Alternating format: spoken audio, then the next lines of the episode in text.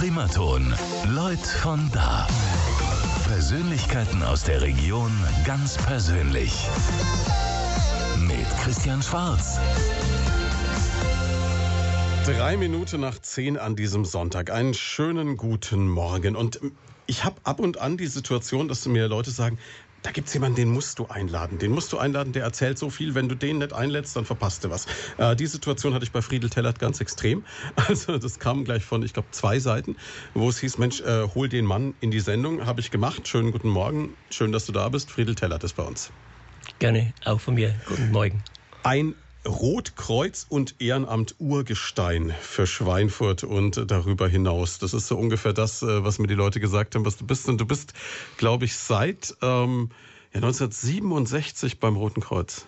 Das ist richtig, mit 21 Jahren vermittelt durch einen Arbeitskollegen, der auch in der Krankenkasse gearbeitet hat, mhm. hatte ich da den Ehrgeiz, auch im Roten Kreuz mitzumischen. Das ist eine Zeitspanne, also du hast quasi den kompletten Aufbau des modernen Rettungsdienstes mitgemacht, kann man so sagen. Ne? Ja, das kann man wirklich unterschreiben. Und äh, unter anderem war da mit dabei die Olympiade in München. Da war mit dabei Monsters of Rock hier in Schweinfurt, legendär, wir werden drüber reden, Hochwasser in Dresden, Fußball-WM in Nürnberg und, und, und, um nur ein paar Highlights zu, zu nennen. Aber fangen wir doch mal ganz am Anfang an. Du bist Schweinfurt, hast du gesagt, mit Mainwasser getauft. Das ist richtig, ja. Wie, wie ging das ursprünglich los? Also wie, wie war die Kindheit hier in Schweinfurt? Das war dann ja Nachkriegszeit naja, das, eigentlich. Ich bin ne? also unmittelbar nach dem Krieg, 46 geboren. Und da waren wir halt in Bescheidenheit. Die Eltern hatten sicherlich viel zu kämpfen in der damaligen Zeit, schon allein äh, um die Nahrungsmittel mhm. zu besorgen. Aber als kleine Kinder hat man sowas ja nicht mitgekriegt. Und dann die Einschulung, die war dann 52.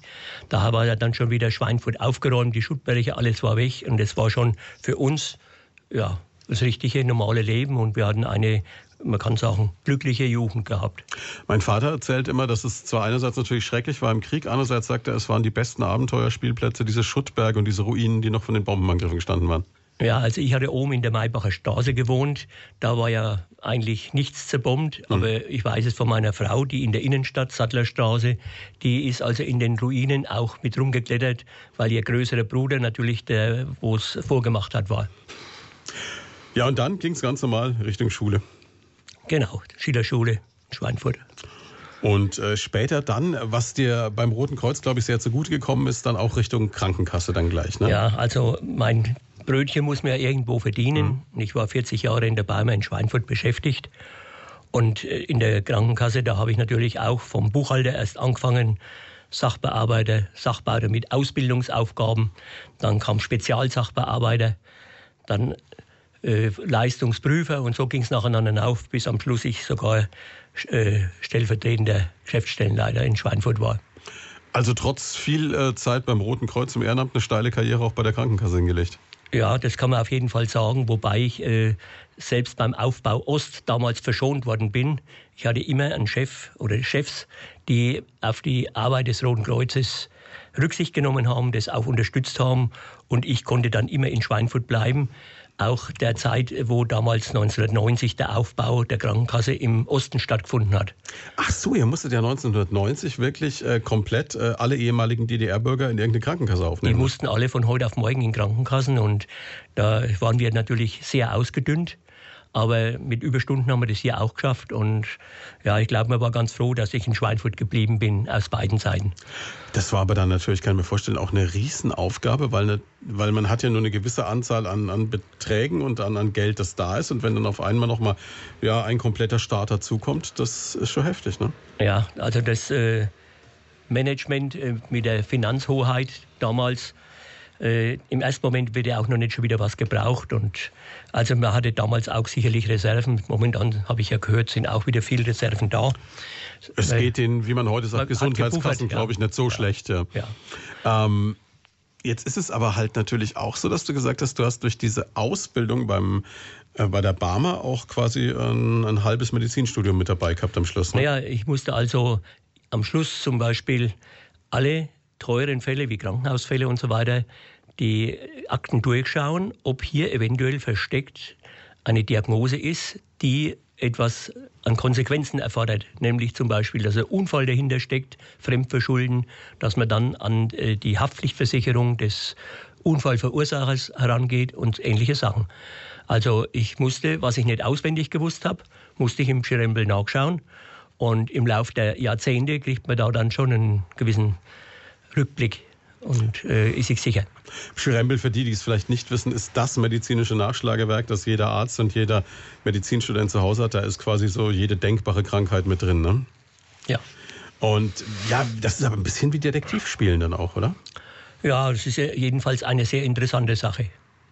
Das kann ich mir vorstellen. Ja, und dann, du hast schon gesagt, mit 21 zum Roten Kreuz. Jetzt kann ich mir vorstellen, mit 21, da kann man alles Mögliche machen. Um die Häuser ziehen, feiern, vielleicht, was weiß ich, Autorennen fahren. Was bringt einen dazu zu sagen, ausgerechnet das Rote Kreuz muss es sein? Naja, also ich war in der damaligen Zeit Jugendleiter bei der Turngemeinde in Schweinfurt für mhm. die Fußballabteilung. Ich, nachdem ich erst Faustball gespielt habe und mir da einen Arm gebrochen habe und dann war Faustballende, dann war ich auch mit 18 Jahren schon Jugendleiter von drei Mannschaften. Also die wo ich beaufsichtigt habe. Die Jugendlichen waren kaum jünger als wie ich. Und dann wollte ich halt auch so Richtung Trainer machen und dann bin ich beim Erste-Hilfe-Kurs, äh, wie gesagt, hängen geblieben und da hat mich dann die Sache so gereizt, dass ich dann letzten Endes, nachdem auch ein Arbeitskollege schon beim Roten Kreuz war, dass ich dann hier mich hingezogen gefühlt habe, aber ich wollte nur den kleinen Sanitäter machen. Hm. Das ist dann leider wenig anders gekommen oder vielleicht auch Gott sei Dank zum Wohle des Roten Kreuzes, ich weiß es nicht. Jedenfalls, ich war kaum dabei. Ja, mein Truppführer- und Gruppenführerlehrgang und schon wurde ich als Zugführer äh, eingesetzt und habe die ganzen Diensteinteilungen durchgeführt, die in Schweinfurt angefallen sind. Damals, da ist mir der Arbeit noch hinten nachgerannt. Ich weiß, dass ich da jede Woche ins damalige Sachsbad, wo das Sportamt untergebracht war, hingegangen bin und den Zettel geholt habe, was alles an verschiedene Sportveranstaltungen im Stadion stattfinden. Ah, und damit und man dann sagen könnte, dann, man kann den Sanitätsdienst da machen. Ja, genau. Und die haben wir dann abgedeckt. Da waren kleine Fußballmannschaften wie Kretschmer, Kaufhaus Kretschmer hatte auch eine Fußballmannschaft. Okay. Das gibt's beides nicht mehr. Ne? Mhm. Aber damals äh, war halt alles noch, äh, ja, wir waren wenig Leute, es war, jeder hat jeden gekannt und es war auch so, dass äh, wenn man sich im Rotkreuzhaus, das damals schon seit 54 sich in der Georg-Fock-Straße befunden hat, da ist dann auch die Familie mit eingebunden gewesen. Das heißt, die Frauen oder die Mütter haben ihre Kinder mit dabei gehabt. Es ist also gekattet worden, solange nichts war. Es war halt alles noch die gemütliche alte Zeit. Jetzt, was mir auffällt, wenn ich, wenn ich so höre, Truppführer, Zugführer, Kolonne, es ist ein bisschen fast militärisch organisiert, ne? Das war es damals auf jeden Fall. Wir hatten ja auch die ersten äh, Krankentransporte, die wieder nach dem Krieg durchgeführt wurden. Das Rote Kreuz war ja kurz nach dem Krieg von den Amerikanern verboten gewesen oder mhm. von den Alliierten. Bayern hatte ja da einen Sonderstatus, dass nach wenigen Tagen in Bayern die äh, Sonderregelung getroffen worden ist mit dem Auftrag, den Krankentransport wieder sicherzustellen und den Rettungsdienst, wobei Rettungsdienst äh, würde nach den heutigen Richtlinien nicht mehr den, den, den Text so verdienen. Aber äh, wir hatten damals nur alte Uniformen der Wehrmacht, die damaligen. Ah, okay. Und die haben die alte Wehrmachtsuniform mit so einer Skimütze getragen. Mhm. Das war noch äh, so filzige Decke als Stoff, ja. Gut, immer diese, diese Rotkreuzdecken gibt es heute noch, ne? Die ja, sind die, ziemlich fies, ja. Ja, die haben wir im Archiv. Also mhm. die, momentan sind wir auch schon auf Einweg schon lang umgestiegen, mhm. aber es gibt schon noch solche Sachen, ja. Ja, und wenn ich mir jetzt, du hast gerade gesagt, Rettungsdienst in der Nachkriegszeit hätte den Namen nicht verdient. Du hast vorhin im Vorgespräch so ein bisschen erzählt. Wie, wie war das damals? Wenn damals jemand einen Unfall hatte, wie, wie lief das ab? Ja, da also es gab noch, es, wir müssen natürlich jetzt erstmal als erstes feststellen, erst ab 1975 im Juli gab es eine Rettungsleitstelle in Schweinfurt, die auch vom Roten Kreuz betrieben worden ist. Das heißt, davor war es wie? Also, davor war es einfach eine normale Telefonnummer, die man einfach im Telefonbuch gefunden hat. Nach dem Krieg waren es ja überhaupt nur vielleicht Selbstständige, die ein Telefon gehabt haben. Es ist da viel noch mit Fahrrad und Melder und so weiter erfolgt. Das heißt, da ist jemand, wenn jemand was passiert ist, aufs Fahrrad gestiegen, ist zu euch in die Wache gefahren und hat gesagt, das war da durchaus gängig, ja. Da Außer aber keinen Schlaganfall haben oder so, ne? Ja, also äh, Schlaganfall war damals sowieso noch ein hoffnungsloser Fall. Da gab es keine Stroke Unit mhm. und all diese heutigen Möglichkeiten, die wirklich äh, was bewirken können. Ja, und es war ja auch so, wir hatten in der damaligen Zeit, also es war immerhin schon einige Zeit nach dem Krieg, wie mhm. gesagt 21 Jahre nach dem Krieg, wo der Kreisverband Schweinfurt, allerdings ohne Gerolzhofen, das kam ja erst durch die Gebietsreform 72 dazu. Aber damals hatten wir sechs Hauptamtliche, nicht mehr.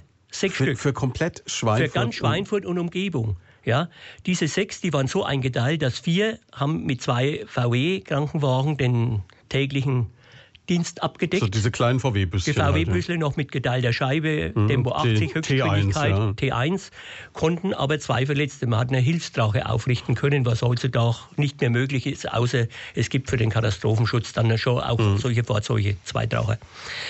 Ja, und der, das heißt aber, bei vier Verletzten war Schluss. Da war Schluss. Also, äh, Wenn im fünften in Schweinfurt was passiert ist, dann blöd gelaufen. Im, dann muss man im Pendelverkehr fahren. Also ich war ja einer äh, der Ehrenamtlichen, ich will ja mal so sagen, also am Tag waren vier Hauptamtliche da. Mhm. Einer hatte zusammen mit drei Ehrenamtlichen den Nachtdienst und einer hatte Urlaub, also frei. Mhm. Ja, damit er auf äh, wieder seine Überstunden, die damals bei 70 ungefähr gelegen haben in der Woche.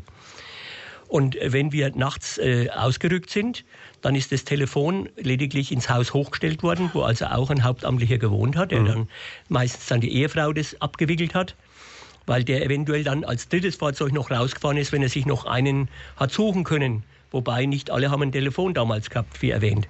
Gab es damals sowas wie einen Notarzt? Ich musste jetzt mal Nein, das kam erst 1970, als der äh, Professor Sefrin und auch der Chefarzt Dr. Reichert ihre Ausbildung hatten für Anästhesie und Notfallmedizin.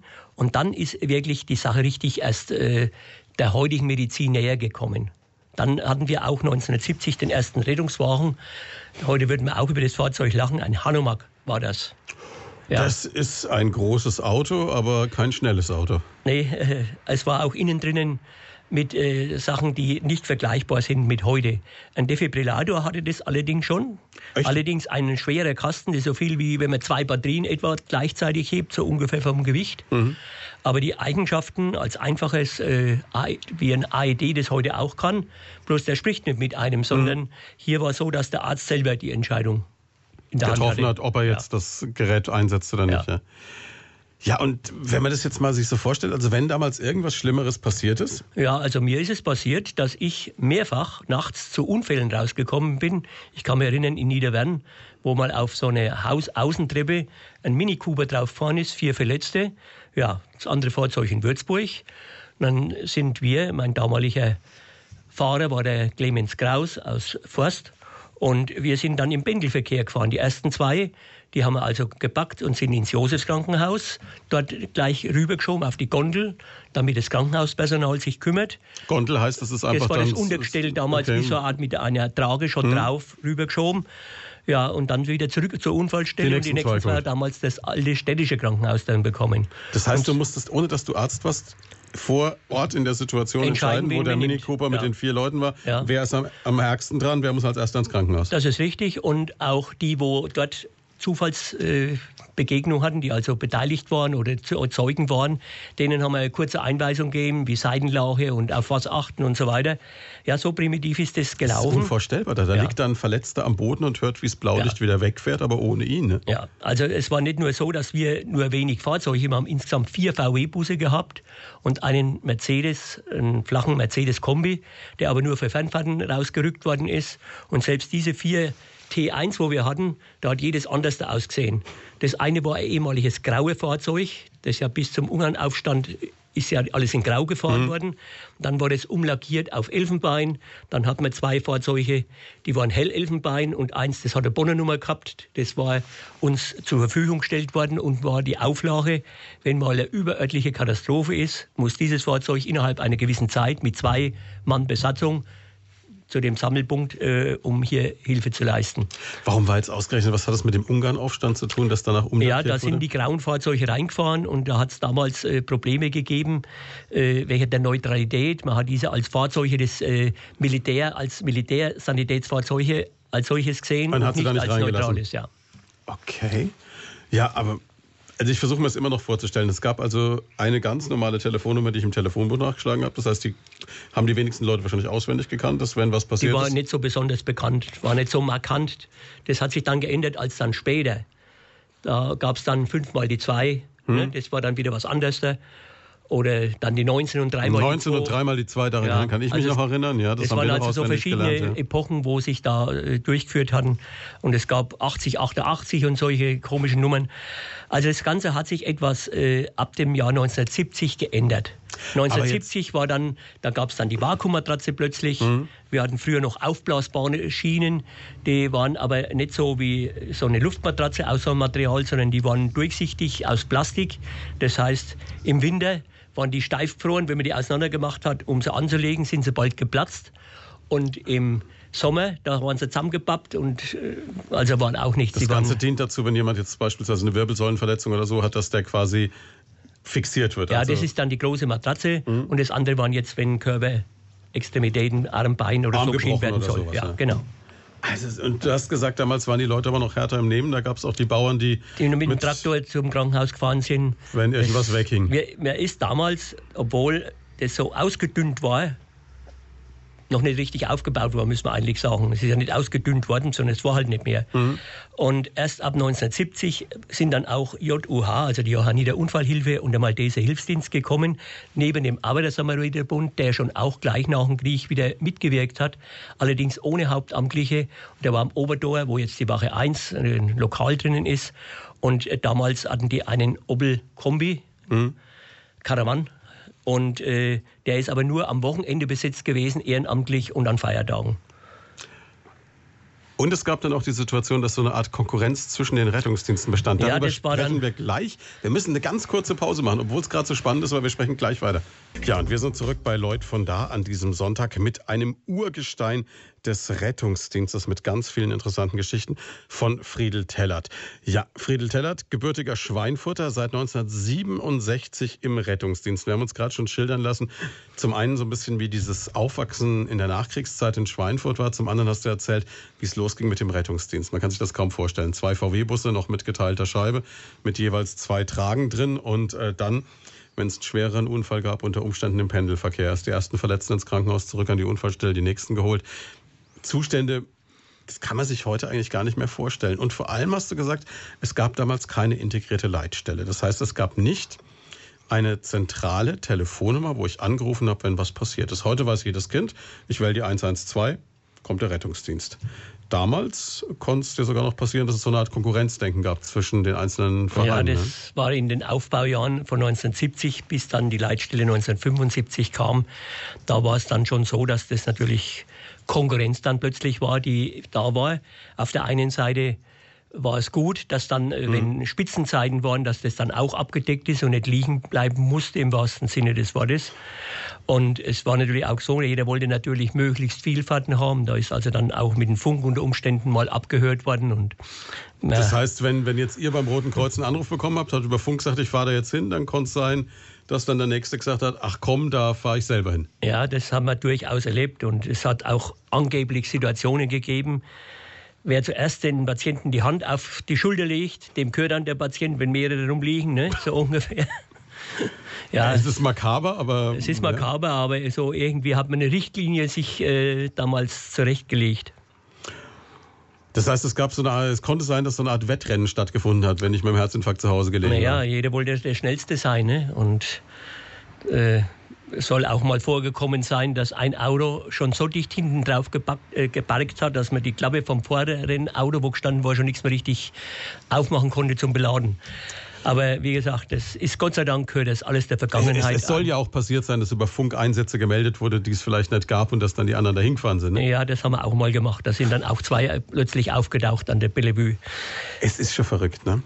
Ja, und das wurde dann alles ab 1975 ein bisschen geregelter. Bevor wir dahin kommen, müssen wir aber zu einem Ereignis kommen, an dem du maßgeblich mit beteiligt warst. Wir gucken nämlich mal nach 1972 nach München. Und jeder, der noch ein bisschen sich mit Geschichte auskennt, weiß, Olympische Spiele damals. Ähm, Olympische Spiele, die in sehr traurige Erinnerung sind wegen eines schrecklichen Attentates, bei dem zahlreiche Athleten ums Leben gekommen sind. Ich glaube, daran erinnern sich alle. Das hat damals zur Gründung der GSG 9 geführt und zu einem Umdenken in diesem Land. Ähm, wie waren die Olympischen Spiele 72 für dich? Wie, wie kommt man überhaupt als Schweinfurter zu den Olympischen Spielen nach München? Ja, also ich war 1970 auf den Zugführerlehrgang, hm. der in Deisenhofen stattgefunden hat, in der damaligen Landesschule. Und na, irgendwie scheine ich aufgefallen zu sein. Jedenfalls bin ich damals schon gefragt worden. Zumindest nicht negativ, ne? Ja, zumindest nicht negativ. Zumindest bin ich schon damals gefragt worden, 72, also in zwei Jahren ist die Olympiade. Wir vom Roten Kreuz haben den Auftrag, das federführend durchzuführen und ob ich nicht äh, bereit wäre, hier mitzuwirken. Das war also nur allgemein mitzuwirken. Mhm. Na gut, ich habe eigentlich damals ja eigentlich alles mitgenommen an Ausbildung und äh, was einem angeboten worden ist. Ja, vor allem muss ich ja und vorstellen, mich, was das für ein Ereignis war damals auch. Ja, ne? und wir haben dann, jeder Kreisverband hat dann melden können. Und dann waren wir damals neun Leute vom Kreisverband Schweinfurt, die sich dafür gemeldet haben. Ja, und das hat nicht lange gedauert. Dann habe ich ein Schreiben bekommen, aber nur ich, dass ich als stellvertretender Führer vorgesehen bin für Ringen und Judo. Das war damals der drittgrößte Abschnitt, wo es mhm. überhaupt gegeben hat, nach dem Olympiastadion und der Sporthalle. Aber das war nur als Stellvertreter. Mein Chef sollte der Kreisbereitschaftsleiter von Regensburg sein. Mhm. Und wir hatten dann auch verschiedene Treffen, wo ich anreisen musste, schon in der vorolympischen Zeit. Da war die Halle 18, wo eigentlich die eigentliche Wettkampfhalle ist. Die Trainingsstätten sind ja eigentlich nur Hallen, wo für, die, für das äh, Gelände draußen sind, für Ausstellungen und so weiter. Ne? Mhm. Und da sind wir immer dann von der SANAG, also Sanitätsakademie der Bundeswehr, mit einem Kübelwagen, das ist ein VW-Chip, mit dem damaligen Sanitätsdienstleiter. Gesuchtes Auto heute, ja, ja, ganz wenige nur noch. Das war also ein Oberfeldarzt von einer Kasseler Panzerkaserne, der mhm. als Arzt da unten den Bereich gehabt hat. Das war also mein ärztlicher Chef. Und dann noch ein Adjutant. Wir sind also zu viert dann immer rausgefahren und haben uns das Wachsen dieser Baustelle angeschaut und wie das so werden soll. Und es gab ja dann auch schon ein Buch, wo eingezeichnet war, wo die Sanitätsräume sind. Speziell für das Sanitätswesen gab es ein Buch von allen Städten, wie die eingerichtet sind. Das war also alles generalstabsmäßig, typisch deutsch vorbereitet. Das heißt, das können sich jetzt viele Jüngere, die uns zuhören, gar nicht vorstellen. Damals gab es eben noch kein Olympiagelände in München. Das ist da gerade erst entstanden. Also das mit diesem charakteristischen Dach und Olympiastadion und so, das wurde damals alles gebaut. Das ist richtig, ja. Und äh, war eine Riesenbaustelle. Ich kann mich erinnern, da gab es damals noch diesen, hast du vielleicht auch gesehen, diesen Einsiedler, diesen russischen Einsiedler auf dem Olympiagelände. Kannst du dich an den noch erinnern? Da kann ich nichts dazu sagen. Mhm. Das habe ich auch nichts mehr in Erinnerung. Und ja, und wie, wie ging es dann los? Also dann ähm, ja, es war dann so, äh, wie dann die Einberufung kam. Also ich war überrascht, dass ich äh, eigentlich mit 26 Jahren damals noch recht jung und mhm. beim Roten Kreuz ist mir in der damaligen Zeit nur was geworden, wenn man schon alt und ergraut war. Und jedenfalls äh, Stellvertreter, na gut. Mhm. Und dann äh, war so, es ist dann schon gebeten worden, dass in der vorolympischen Zeit, wo also nur Trainingsstätten äh, betreut werden, dass da auch schon Personal gesucht worden ist. Und man hat ja auch einen gewissen Vorlauf. Die Leute sind ja eingekleidet worden da unten. Mhm. In dem Jahr 72 hatten wir auch die graue Dienstbekleidung bei uns im Rettungsdienst abgelegt, sondern da hatten wir dann auf weiß umgestellt beim allgemeinen Rettungsdienst. Mhm. Da kann man ja schon wirklich von Rettungsdienst auch sprechen. Ab 72 war ja das schon auch mit Arzt äh, Möglichkeit. Mit Notarzt und solchen Notarzt, Geschichten. Ja. Ne? ja, und dann äh, das hat ja alles auch wahnsinnig viel Zeit gekostet. Das war ja in München. Das heißt, man, nimmt man sich da Urlaub oder wie hast du Ja, das also ich habe alle meine ganzen Dienste immer mit meinem Urlaub bei der Krankenkasse abgedeckt. Nur ein einziges Mal, weil die Beimer ist ja eine Körperschaft des öffentlichen Rechts mhm. und da ist es so, wenn jemand in einer Privatfirma arbeitet, dann würde das Ganze wieder erstattet werden mhm. an den Arbeitgeber. Mhm. Aber es wird nicht erstattet, wenn das eine Körperschaft des öffentlichen Rechts ist. Also die Barmer hätte, oh, das heißt, die wäre auf den Kosten immer sitzen geblieben. Und das wollte ich aber auch nicht, weil äh, nicht, dass da Missgunst von Kollegen dann aufkommt. Aber ich habe das also immer mit viel Verständnis meiner Frau, muss ich dazu sagen. Also meine Familie hat sicher etwas darunter gelitten und jetzt an der Stelle Urlaub auch mal, nicht gemacht, ne? Ja, an der Stelle mal ein dickes Dankeschön an meine Frau Rosmarie, die dafür wirklich immer Verständnis hatte. Großer Vorteil ist, du ja. hast ja die Frau schon beim Roten Kreuz gesucht. Genau. Ne? Ja, dann vier Wochen am Stück bei den Olympischen Spielen in München. Wie ist man da untergebracht? Wie läuft das Leben da ab? Wie funktioniert ja, das? Ja, zunächst mal die Anreise, die mhm. habe ich damals nicht mit dem eigenen BKW gemacht, sondern mit der Bahn. Also hat man beschränkte Möglichkeiten mit dem Koffer. Mhm. Mit Dienstbekleidung musste ich ja nichts mit runternehmen, weil mir ja da unten erst frisch eingekleidet worden ist. Das mhm. war dann im Norden von München. Aber alles, was, Und, so, was du so privat gebraucht hast, also, das musst ja, du mitnehmen? Ja, Wechselkleidung auch, ne, für die mhm. Freizeit. Und dann sind wir untergebracht worden im Sophie-Scholl-Gymnasium. Das ist direkt am Ende vom Olympiapark mhm. Richtung Scheidplatz. Und da war dann auch die Straßenbahnanbindung, die dann für mich, für meinen Einsatzort im Messegelände wichtig war, weil da sind wir ja dann früh immer gestartet und auch abends wieder zurückgekommen. Das klingt jetzt aber nicht so nach komfortables Hotelzimmer nee, mit Dusche war und im so. Ersten, Im Erdgeschoss waren also alle Männer untergebracht, im Obergeschoss waren die Frauen untergebracht. Puh. Und es war so, dass das 420. So oder dann? Ja, das waren Klassenzimmern. Ja, da waren einfach also Stockbetten, Stockbetten waren da reingestellt worden. Und ein Fernseher war auch drinnen, schon ein, ein Farbfernseher für die damalige Zeit. Doch ein bisschen. Luxus. Da habe ich das erste Mal einen Farbfernseher gesehen. Und äh, also das war für uns ausreichend untergebracht. Und die Dienstbekleidung waren, man kann sagen, so eine Art abwaschbar und wasserfeste Kleidung außen, so wie Perlon. Mhm. Und innen drinnen war es eine Art Froddefutter. Und da hat jeder zwei Jacken und zwei Hosen bekommen. Das klingt nach einer Sauna zum Anziehen. Ja, so ähnlich war es dann auch. Die Jacke haben wir also oft runtergetan, es gab noch so ein Unterhemdchen. Und äh, es war aber so, die hatten keine Embleme drauf. Also da war kein Rotkreuzabzeichen drauf, sondern wir haben die Rotkreuz-Armbinde mit Sicherheitsnadeln noch selber hinmontiert.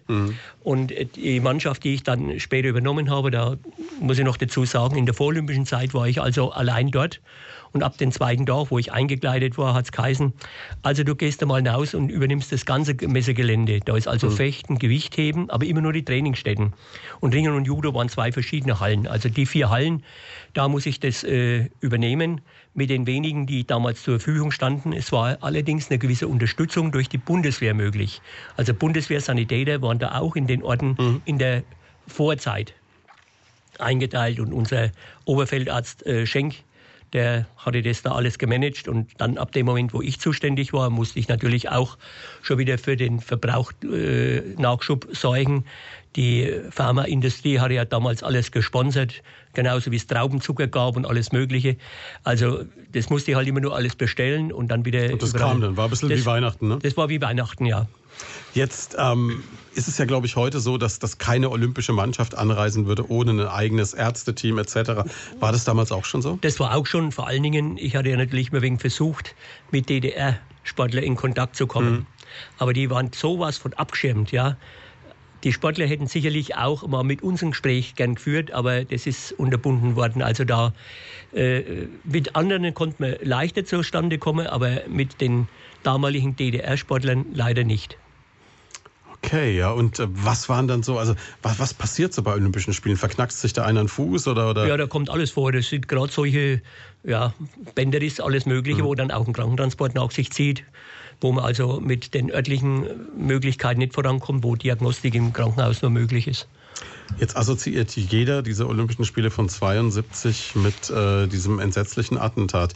Warst du da irgendwie involviert? Hast du davon irgendwas mitbekommen? Nein, äh, es, ich möchte noch vorausschicken, wie jetzt die richtige Zeit dann angegangen ist, äh, waren ja, wie gesagt, eine ganze Menge von äh, Helfern mir untergeordnet.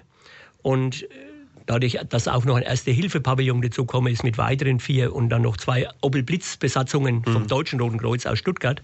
Opel Blitz kennt heute auch kein Mensch Das mehr. waren die war damals Rettungswagen da hat es die Rettungswagen. Mercedes als Rettungswagen noch gar nicht gegeben oder jedenfalls nicht in der Masse. Und äh, dann habe ich eröffnet gekriegt, dass wie geplant der eigentliche Einsatz- oder Abschnittsleiter, der Kreisbereitschaftsleiter von Regensburg, die ganze Zeit schon krank ist. Das war schon in der vorolympischen Zeit in dieser Woche, dass ich immer hingehalten worden bin. Also der wird schon noch kommen, aber er kam leider nicht. Die Krankheit hat sich verschlechtert. Zack, warst du Chef. Aber dann haben sie gesagt, also jetzt hast du den ganzen äh, Messegeländebereich äh, gut in den Griff bekommen und dann schaffst du das auch während der Olympiade, den Abschnitt Ringen und Judo zu führen.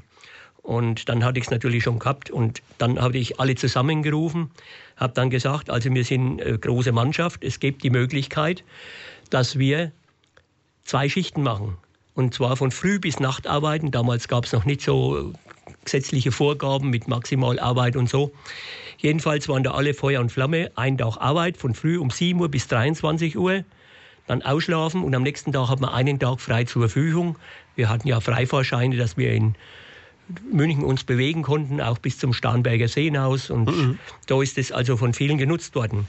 Und die Mannschaft, wo ich hatte, war ja sehr gemischt. Da waren fünf Malteser dabei, ASB, einer JU, also von der JUH auch einer, ein Wasserwachtler, ein Bergwachtler. Also es war alles gemischt.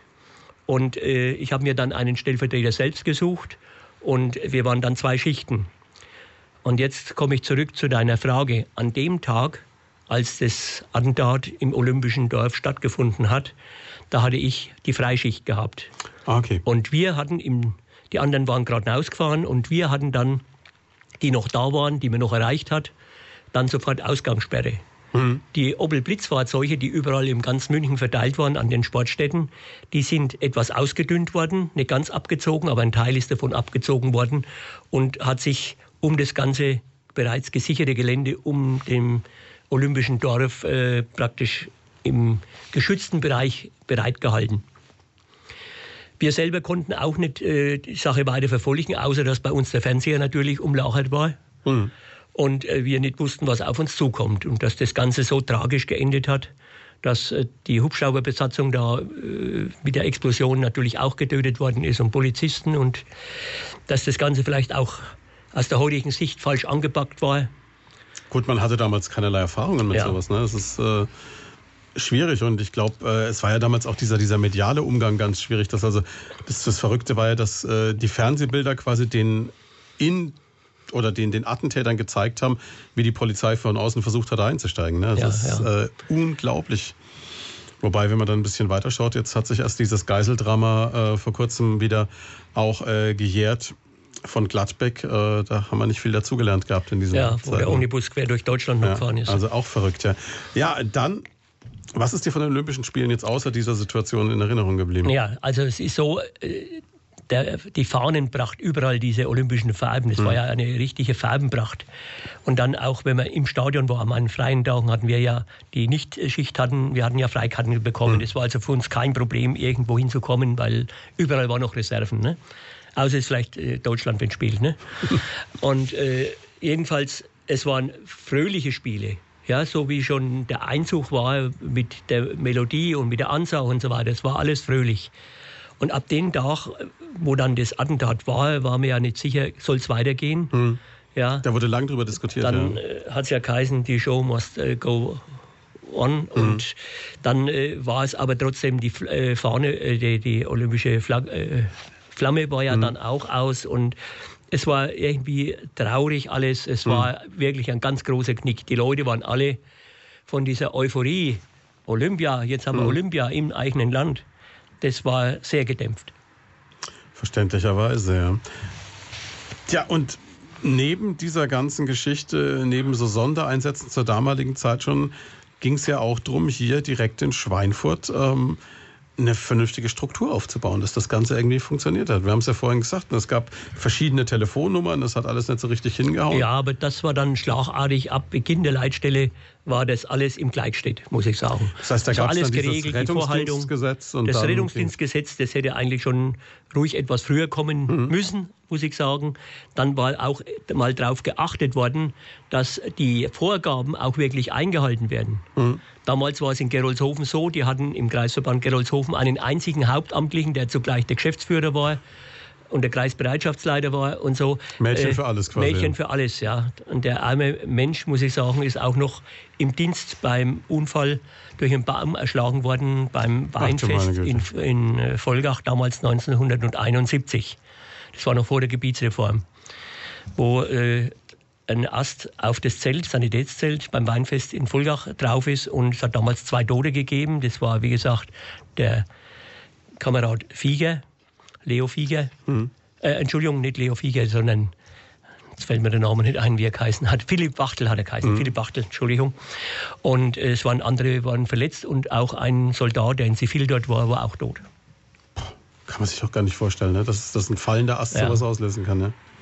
Es gab aber dann ja 1972 die Gebietsreform mhm. und da hatten dann äh, Schweinfurt dann auch schon mehr Leute eingestellt. Es war nicht so, das war, wie ich angefangen habe, 67 mit mhm. sechs Leuten. Das aber schon vor 70 dann schon nach die Notwendigkeit erkannt worden ist, dass man damit nicht auskommt. Mhm, das ist nicht recht. Ja, ja, und dann äh, seitdem wird auch Gerolzhofen aus Schweinfurt ausgesteuert. Und dann, 75, gab es das erste Mal eine richtige Leitstelle. Das ist richtig, ja. Und das hing dann auch wieder mit dem Roten Kreuz aber auch zusammen, ne? Die war gleich. Äh, alle, eigentlich waren es alle 26 am Anfang, wobei mhm. die Leitstelle in München selbst dann äh, nach kurzer Zeit der Feuerwehr, der Berufsfeuerwehr unterstellt worden mhm. ist. Und ab da gab es dann auch eine Telefonnummer, die man angerufen hat, wenn was passiert ist. Ja, das war dann die 19 und dreimal die 2. Okay, das kenne ich auch noch, ja genau. Ja. ja. Und dann ja, und was wir damals auch hatten, was sich viele heute auch nicht mehr vorstellen können, es war ja auch die Hochzeit des Kalten Krieges. Du hast es vorhin gesagt, ne? Man wollte bei den Olympischen Spielen gerne mal mit einem DDR-Sportler reden, war nicht, ne? Ich kann mich auch noch an diese Kontrollen erinnern, wenn man rübergefahren ist, Verwandtschaft drüben hatte, das war ja wirklich makaber. Also. Ja, das äh, war Das kann sich die Jugend heute überhaupt nicht vorstellen, dass innerhalb von Deutschland eine Mauer bzw. ein Draht war, wo lebensgefährlich war und auch wirklich Menschenleben gekostet hat. Ja, und ganz nah bei uns eigentlich auch hier in der Region. Ja, ne? wir waren ganz abseits. Äh, Es gibt also auch verschiedene Sachen, wo da eine Rolle spielen. Zum Beispiel der Blutspendedienst ist nicht in Schweinfurt, sondern Mhm. in Wiesentheid. Das ist auch eine strategische Entscheidung gewesen. Ja klar, weil Ja. bei uns ein paar Kilometer weiter Ja. war die Welt zu Ende so ungefähr. Ja. Und es sollte auch natürlich nicht in einer größeren Stadt sein und so weiter. Also Mhm. das waren auch damals äh, Beweggründe, das in Wiesentheid anzusiedeln. Und das ist eigentlich äh, das, äh, das Hauptwerk vom Blutspendedienst ist in Wiesentheid. Mhm. Also es gibt noch weitere äh, Depots und so weiter, aber in Wiesentheid spielt die große Musik. Also wenn man sich das vorstellt, ist in Wiesentheid ist jetzt ganz besonders viel Blut gelagert dann auch. Ja.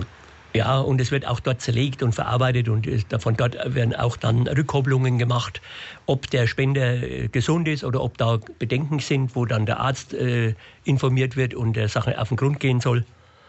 Das heißt, es funktioniert wie? Also wenn ich heute Blut spenden gehe, dann gibt es diese Termine, die angesetzt sind und dann muss ich jetzt kein ärztliches Attest mitbringen, dass ich gesund bin oder sowas, ne? Das nicht, aber man muss einen Bogen ausfüllen, äh, wo man erklärt, dass man also nicht HIV und solche Sachen hat, dass man nicht in bestimmten Ländern, wo äh, Infektionsgefahr ist und solche Sachen. Und es wird auch die erste Blutkonserve nicht gleich weitergegeben, sondern die erste ist nur eingelauchert. Und die wird getestet Und die quasi. wird erst, wenn die Tests bestanden sind und nach einer gewissen Zeit und wenn der zweite Spender kommt, dann wird diese Spende, soweit ich weiß, erst ausgegeben. Okay.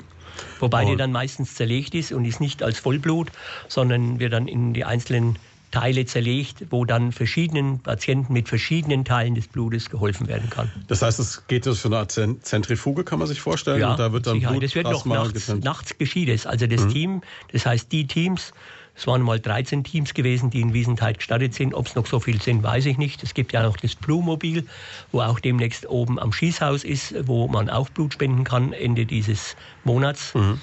Und äh, dann wird es alles noch in der gleichen Nacht, das sind also Nachtschichtler, die das dann weiterverarbeiten und äh, dann entsprechend äh, dahin bringen in Depots, wo es gebraucht wird.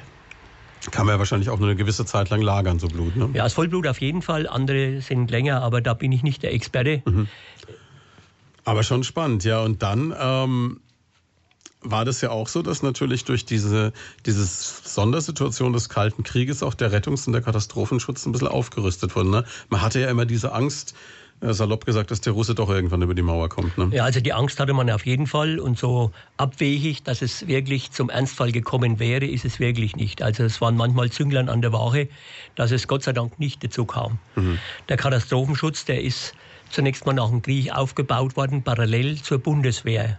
Das waren dann ZB-Einheiten, ziviler Bevölkerungsschutz, es hat auch verschiedene Generationen gegeben. Das waren Großraum-Krankenwagen, äh, wo erst zwölf, dann später haben wir es auf acht reduziert. Riesen Kofferaufbau, Lastwagen. Und man hat da so selbstständige Einheiten, die dem Roten Kreuz noch nicht angehört haben. Und die waren in Gerolzhofen auch stationiert und in Haßfurt. Und äh, hier war so, dass drei solche Züge dann wieder einen gewissen Verband gegeben hatten mit einem Chip. Und da war auch dieser Philipp Wachtel von Gerolzhofen, der Macher des Ganzen, wo das vorangetrieben hat damals.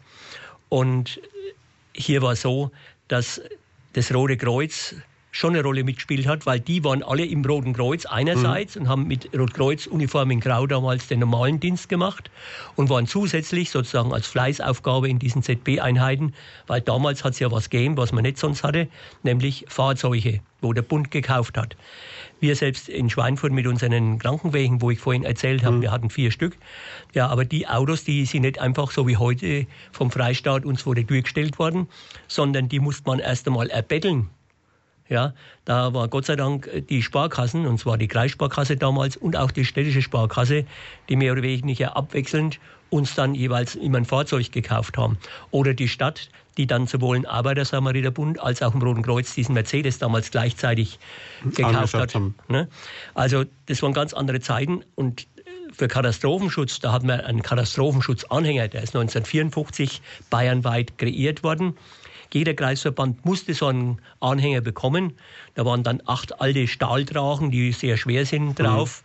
und dann Fahrt, äh, Koffer, K50 war Sanitätsmaterial, K52 war dann der Kasten für den Arzt. Da war also sogar Dolandin drauf, Blond, ja, damit ein Arzt das als äh, Schmerzmittel geben kann. Und ein Zelt oben auf dem Dach und es war also ein Anhänger halt nur, ja. Verrückt, man kann sich es kaum noch vorstellen. Wir machen eine ganz kurze Pause, sprechen gleich weiter. Hier ist Primaton. Leute von da. Persönlichkeiten aus der Region ganz persönlich. Mit Christian Schwarz. Zweite Stunde Leute von da für diesen Sonntag mit unserem heutigen Gast, mit Friedel Tellert aus Schweinfurt. Friedel Tellert, eine ja, man kann fast sagen, Legende des Bayerischen Roten Kreuzes. Wir haben es vorhin schon besprochen, seit 1967 dabei, mit dabei gewesen bei den Olympischen Spielen in München 1972. Das Rote Kreuz hier mit aufgebaut. Am Anfang waren es noch VW-Busse mit geteilter Frontscheibe und zwei Tragen drin und später wurde dann aufgerüstet. Ab 1975 gab es eine Leitstelle hier in Schweinfurt, haben wir schon gehört. Ja, und Friedel, und dann ging es äh, los mit dieser ganzen Zeit des Kalten Krieges, mit dem Aufbau des Katastrophenschutzes. Du hast gerade eben von den Nachrichten erzählt, am Anfang war Katastrophenschutz so, dass du einen Anhänger hattest mit ein paar Stahltragen drauf und wahrscheinlich einer Schaufel und einem Pickel und äh, genau, die waren seitlich ja. in so einer Klammer drinnen gesteckt. So, so, so ein bisschen Material halt, ja. ne? aber das war jetzt noch nicht wirklich Katastrophenschutz. Ne? Ja, und wir hatten sogar einen Vorzug, dass wir ein Original Notstromaggregat mit Scheinwerfer hatten, wo oh, Schichtel und Sachs uns äh, spendiert hatte, weil das ja hier damals gebaut worden ist. Durch die Industrie hatte man ja. dann schon seine Vorteile. Ne? Ja, das war immer schon, äh, waren wir immer wegen einem leichten Vorteil gegenüber mhm. anderen Städten, dass wir die Großindustrie hier hatten. Ja, und dann äh, hat man ja doch ein bisschen aufgerüstet, ne? auch aus dieser Angst daraus mit dem geteilten Deutschland damals. Ja, also ich habe ja schon gesagt vorhin, dass zunächst mal das Regieeinheiten waren, die mhm. direkt äh, den Behörden unterstellt waren, meistens parallel zum Roten Kreuz aufgestellt. Und dann kam eben die Änderung ungefähr 1970, ja, 70 bis 75. Mhm. Aber bis das so richtig ins Rollen gekommen ist, war es letzten Endes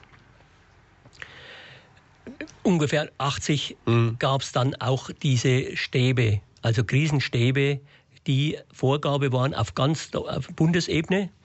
Es war so, es gab also in Schweinfurt den Stab HVB der Stadt Schweinfurt. Stab HVB heißt Hauptverwaltungsbeamter. Der mhm. Hauptverwaltungsbeamte ist in der Stadt der Oberbürgermeister, damals Kurt Petzold. Mhm. Im Landkreis ist es der Landrat, damals Karl Beck. Mhm. Und diese Stäbe, die hatten äh, dann auch S-Funktionen, wie man sie bei der Bundeswehr auch kennt, S1 bis S4. Die anderen 5 und 6, wie man sie heutzutage kennt, Presse und so, das gab es noch nicht. Aber es gab Fachberater. Da gab es den Fachberater Technik, das war das THW, wo da Leute entsandt hat. Dann bereits Brandschutz, hier war es damals der Herr Boberg und der Herr Keller, mhm. weil es waren ja immer zwei Schichten, also es ist immer doppelt besetzt geworden. Und für den Bereich Sanitätswesen war ich der Fachberater Sanitätsdienst zusammen mit dem ASB-Kollegen Schmidt. Das heißt, man muss sich das mal, man muss sich das so vorstellen, wenn jetzt eine Katastrophe eintreten würde in Schweinfurt, dann wäre quasi der oberste Chef, der sich um alles kümmert, heute Sebastian Rimmele. Das ist richtig, ja. Und der würde sich dann seine Fachbereichsleiter, also seine Leute zusammenholen, so eine Art Krisenstab im Rathaus, wenn es denn da noch steht, ne? Und dann wird gesprochen, was machen wir jetzt? Ja, also damals äh, war es ja so, dass dann auch der Aufbau von diesen Stäben einheitlich war. Also es gibt auch in Schweinfurt aus der damaligen Zeit noch die Keller, die also zugleich nicht zwar ABC fest sind, aber bunkermäßig jedenfalls mhm. gebaut mhm. sind, sowohl für, die, für den Landkreis und auch für die Stadt. Ich will sie mal jetzt nicht nennen, wo sie sind, aber sie sind aber jedenfalls so eine, so sie Art, sind vorhanden. Es gibt eine Art geheimen Regierungsraum mhm. oder zwei, in die sich dann Florian Töpper, Sebastian Remele und Leute wie du dann zurückziehen würden. Ja, ich gehöre nichts mehr dazu. Mhm. Mittlerweile aus Altersgründen Das heißt, du kannst an der Tür klopfen, ja. aber dann ist, passiert ja, nichts mehr. Und, aber äh, es, gibt, es gibt also wirklich, also wir werden nicht verraten, was es ist, aber es gibt geheime Schutzräume in Schweinfurt quasi. Ja, aus der damaligen Zeit noch. Mhm. Die sind inzwischen nicht zugeschüttet, sag ich mal. Ne? Aber jetzt auch nicht mehr so auf dem neuesten Stand der Technik wahrscheinlich. Ja, sie sind damals schon auf dem neuesten Stand gebracht gewesen, bis die Auflösung der DDR kam. Und dann hat sich ja alles verändert. Und äh, ich gehe davon aus, dass die auch nach wie vor noch gewartet sind. Ne? Das heißt, wenn damals was passiert wäre, wäre Kurt Petzold dann, mit ein paar engen Vertrauten in den Keller gegangen. Äh, das ist richtig, ja. So Deswegen verrückt, war aber auch so, dass das Ganze vorstellen. geübt worden ist. Es war ja. bundesweit die Vorgabe. Und die Stabsmitglieder, wir mussten ja Lehrgänge mitmachen. Also außer, dass man die Führerausbildung vom eigenen äh, Sachgebiet hatte, war es dann so, dass man den Grundlehrgang mitmachen musste auf der Landesschule. Mhm. Die ist in Geretsried. Heutzutage ist Geretsried Feuerwehrschule und auch zugleich für die Mitarbeiter der ILS, der Leitstelle. Der integrierten Ja. Leitstelle. Damals war das ausschließlich fürs THW und für die Mitglieder des Stabes. Damals war es so, dass in Würzburg einer gefehlt hat, sodass ich damals mit dem Stab von Würzburg unten war die Woche und da auch geübt hat. Da waren wir dann auch im Bunker unten gesessen und da ist ein Tag dabei, wo man richtig Einspielungen akustisch bekommt mit ja, Sirenengeheule, mit Bombeneinschlägen und dergleichen mehr. Und dann tut man jetzt meinem so Fach tun, als ob, Sanitätsdienst, dann habe ich Sanitätszüge an der Magnettafel mit entsprechenden Symbolen sind, in taktischen Zeichen, wo es dann heißt, da ist das, da ist das. Und dann muss man die entsprechend einsetzen, damit äh, dann die Schwerpunkte zu viel bekommen und so weiter, dass alles ein wenig abgedeckt ist und äh, also äh, es muss adäquat alles abgearbeitet werden. Und das Ganze muss dann immer in so einen vierfarbigen Block geschrieben, wo im Durchschreibeverfahren ist. Eins ist für einen selbst, eins geht an die Fernmittelzentrale, eins geht am Chef und so weiter. Ne? Und äh, das Ganze Also, also die, die Deutschen werden das Beamtentum auch nicht, nicht- verlieren, wenn nein, die Welt untergeht. Nein, da sind wir Sind gut, gut geschult. dabei. Ja, ja. Das heißt, wir können uns ungefähr vorstellen, also Donald Trump hat einen Koffer mit Atomcodes und ähm, Sebastian Remel hat einen Kellerschlüssel. das könnte sein, ja.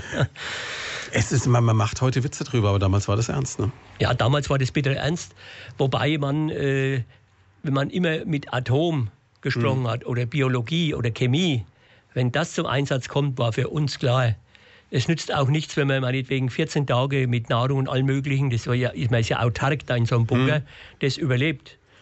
Das Weil ist nicht so schnell wieder weiter? weg. Das, Mhm. Wie es danach weitergeht, das ist dann höchstens ein Quälen mit all den Sorgen, was mit den anderen passiert ist, mit den Familienangehörigen, die durften ja nicht mit rein. Das war ja so, war ja, ich war ja nur die einzige Person von meiner Familie, so, die da hättest, rein deine, hättest deine, deine Frau Nein, nein, nein, nein. Es war nur als Funktionsträger, wo ich da reingedurft hätte. Und das Ganze war ja dann auch so, dass man nach Aweiler noch gemusst hatte auf die Bundesschule. Mhm. Da waren wir auch wieder jeweils eine Woche im Zweijahresabstand. Also 81, 83 und 85 waren diese drei Ausbildungen.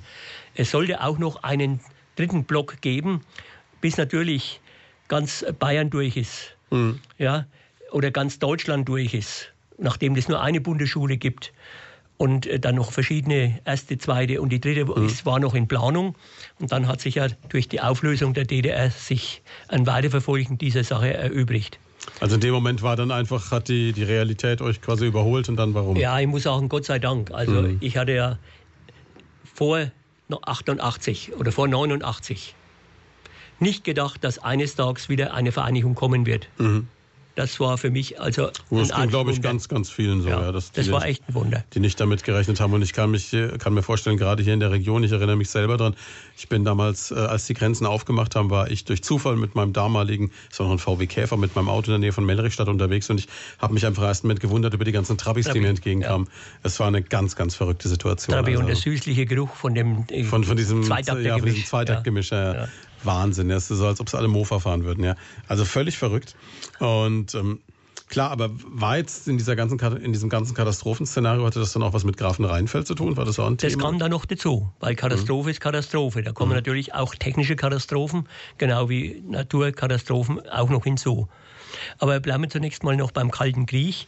Es war so, wir vom Roten Kreuz hatten ja 78 Freistellungsplätze und äh, diese Ausbildung in Gerolzhofen, die habe ja ich dann vorwiegend gehalten, zusammen mit den Ärzten. Freistellungsplätze heißt Leute, die quasi die von der Arbeit nicht- freigestellt werden. Nicht von der Arbeit, sondern von der Bundeswehr sind die freigestellt worden. Ach, okay. Das war, äh, die war, hatten keinen Zivildienst gemacht Stimmt, und da mussten damals nicht zur dieses- Bundeswehr. du hast da mussten für sich zehn Jahre lang Genau, die. Zehnjährigen. Ne? Die mussten ihren Kreuzdienst machen, wie jeder andere auch.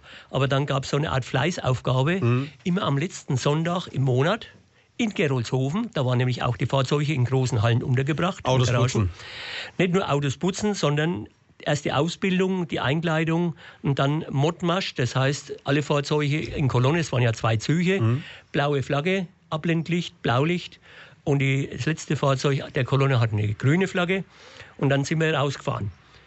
Das war der Modmarsch. Dann ist draußen Zeltaufbau gewesen, Universalzelte, die auf den vier Arztfahrzeugen jeweils waren. Die mussten aufgebaut werden und eingerichtet werden. Dann war der eine Zug an dieser, in dieser Woche verletzten Darsteller und die anderen waren die Helfer und im nächsten Monat ist das gewechselt worden. Und dann hat man geübt quasi. Dann haben wir geübt, ja. Weil wir ja dann hier mit dem Katastrophenmaterial, Trauchenböcke, wo man normalerweise kaum kennt, also selbst beim normalen Sanitätsdienst vereinzelt, dass man da einen Trauchenbock, wo man also als Behandlungstrage dann verwenden kann. Aber da war das in großen Mengen vorhanden. Also diese okay. Fahrzeuge sind natürlich auch, die sind alle bis 86 hatten wir sie, das wusste ich. Also zwischen 80 und 86 sind diese insgesamt zwölf Fahrzeuge, wo wir gehabt haben, angeschafft worden. Das waren Ford Viertracher mhm. oder die Arztclub-Fahrzeuge und äh, war dann auch strukturiert, richtig militärisch. Ja? ja, und vor allem dieses ganze Zeug muss ja auch immer wieder bewegt und, und getestet werden, weil wenn es nur rumsteht, dann ja, es kaputt. Ne? Durch die monatliche Ausbildung war ja automatisch die Bewegungsfahrt, mhm. die sein musste mit 50 Kilometer, war genau vorgegeben. Und am Jahresende war dann immer noch, da hat man sich Gedanken, Gedanken gemacht, man hat dann immer einen gewissen Geldfonds gehabt für jedes Auto, wo man dann für so Kleinteile wie äh, klar, Wasch, äh, für die Wischwaschanlage, mhm. ein Fensterleder, und Striechel und was so alles so Kleinkram war, da hat man relativ großzügige Gelder gehabt. Verfallen wollte man sie auch nicht lassen. Dann hat, hat man, man, immer im Großen gekauft. noch so Ersatzteile gekauft, Öl, Motorenöl und solche Sachen, damit das Geld äh, verbraucht, war. verbraucht worden ist, ja. Bis das Ganze eingestellt worden ist. Ne? Mhm. Ne? Das heißt, mit dem Auflösen der DDR war, war es dann auch dann die Freistellung ist von zehn Jahren nacheinander stufenweise zurückgefahren worden dann ist das Ganze sogar am Schluss aufgelöst worden. Die haben es dann geschenkt gekriegt, auf Deutsch gesagt. Hm, na ja, klar, gut, dann ja. war ja Wegfall der Wehrpflicht und so und dann war das alles auf einmal ja. anders. Ne? Ist das eigentlich sowas, was dann auch für den Rettungsdienst ein Rieseneinschnitt war, dass man auf einmal keine Zivis mehr gehabt hat? Ja, der Rettungsdienst hat natürlich von den Zivi profitiert. Mhm. Wir hatten ja jetzt was Neues, äh, den Bundesfreiwilligendienst. Also am Anfang war es kein Problem gewesen, da hat man fast eins zu eins wieder abdecken können. Mhm. Alleweil ist es schon wieder wegen, äh, so, dass noch ein paar Lücken stehen. Also wir könnten gern noch ein paar brauchen, aber es ist nicht so, dass es problematisch ist. Also mhm. wir haben immer wieder welche, die neu zu uns stoßen und sich auch da sehr drinnen einfügen können und sehr zufrieden sind mit dieser Tätigkeit. Was hältst du denn von dieser, es gab ja diese Diskussion, die jetzt wieder ein bisschen abgeflaut ist, aber die mal kurzfristig in diesem Sommer aufkam, vor zwei, drei, vier Wochen, wo jemand gesagt hat, okay, Wehrpflicht wieder einführen und damit auch dieses eine Jahr äh, Dienst an der Gemeinschaft. Ja, also äh, es wird ja noch mehr gesagt, nicht nur einführen der Wehrpflicht, sondern auch für beiderlei Geschlechter. Hm, genau. Weil eigentlich haben wir die Gleichberechtigung. Wobei wir Kinder kriegen, werden nach wie vor die Frauen nur vorbehalten. Das wird sein, sich auch so schnell nicht ändern. Das können wir nicht ändern. Also da wird es nicht so einfach sein. Mhm. Aber dass Frauen irgendwie was Ähnliches dann machen, vor allen Dingen, wenn sie noch keine Familie, keine Kinder und nichts mhm. haben, dass da was Ähnliches, wenn es kommen sollte. Aber die grundsätzliche Frage, ob überhaupt ja oder nein. Es ist eine Frage, die Ausbildung nur für so eine kurze Zeit und dann wieder vergessen letzten Endes. Macht keinen Sinn. Ne? Oder dann, dass man dann lediglich äh, Soldat ist. Ich war nie Soldat, weil ich nicht militärisch grüßen konnte. Ich habe nämlich einen Sportunfall, habe ich vorhin mal erwähnt. Mhm, Beim Faustball, und ja. Beim, und da war es so, dass der Arm nicht, äh, damals gab es noch keine Osteosynthese, sondern mhm. die ist noch konservativ, einfach in eine Gipsbinde eingetaucht, Form gefahren mhm. und gebunden, ist jedenfalls krumm und ich konnte nicht anlegen am Mützenrand bei militärischen Grüßen. Und darum steht drinnen Gelenkveränderung, rechtes Ellenbogengelenk und war nur Ersatzreserve 2, das heißt kein Grundwehrdienst und Militär hat mit mir nichts zu tun gehabt. Ist natürlich komfortabel, andererseits hast du dich anderweitig so weit engagiert, dass du die Zeit gut wieder reingeholt hast. Das ist natürlich aber, aber verrückt, ne, dass man wegen sowas ausgemustert werden konnte. Ja, ja, ja das war Ausschlusskriterium. Naja, wir machen noch eine ganz kurze Pause und sprechen dann gleich weiter. Und dann sind wir jetzt schon in den 80ern. Ne? Das heißt, wir kommen jetzt gleich zum Thema Grenzöffnung und wir kommen zu etwas, was Schweinfurt, glaube ich, wirklich äh, in den Grundfesten erschüttert hat, damals 1988, Monsters of Rock. Ne? Also Jüngere werden vielleicht damit dem Begriff nichts mehr anfangen können. Ähm, wir erklären es gleich. Das war unglaublich.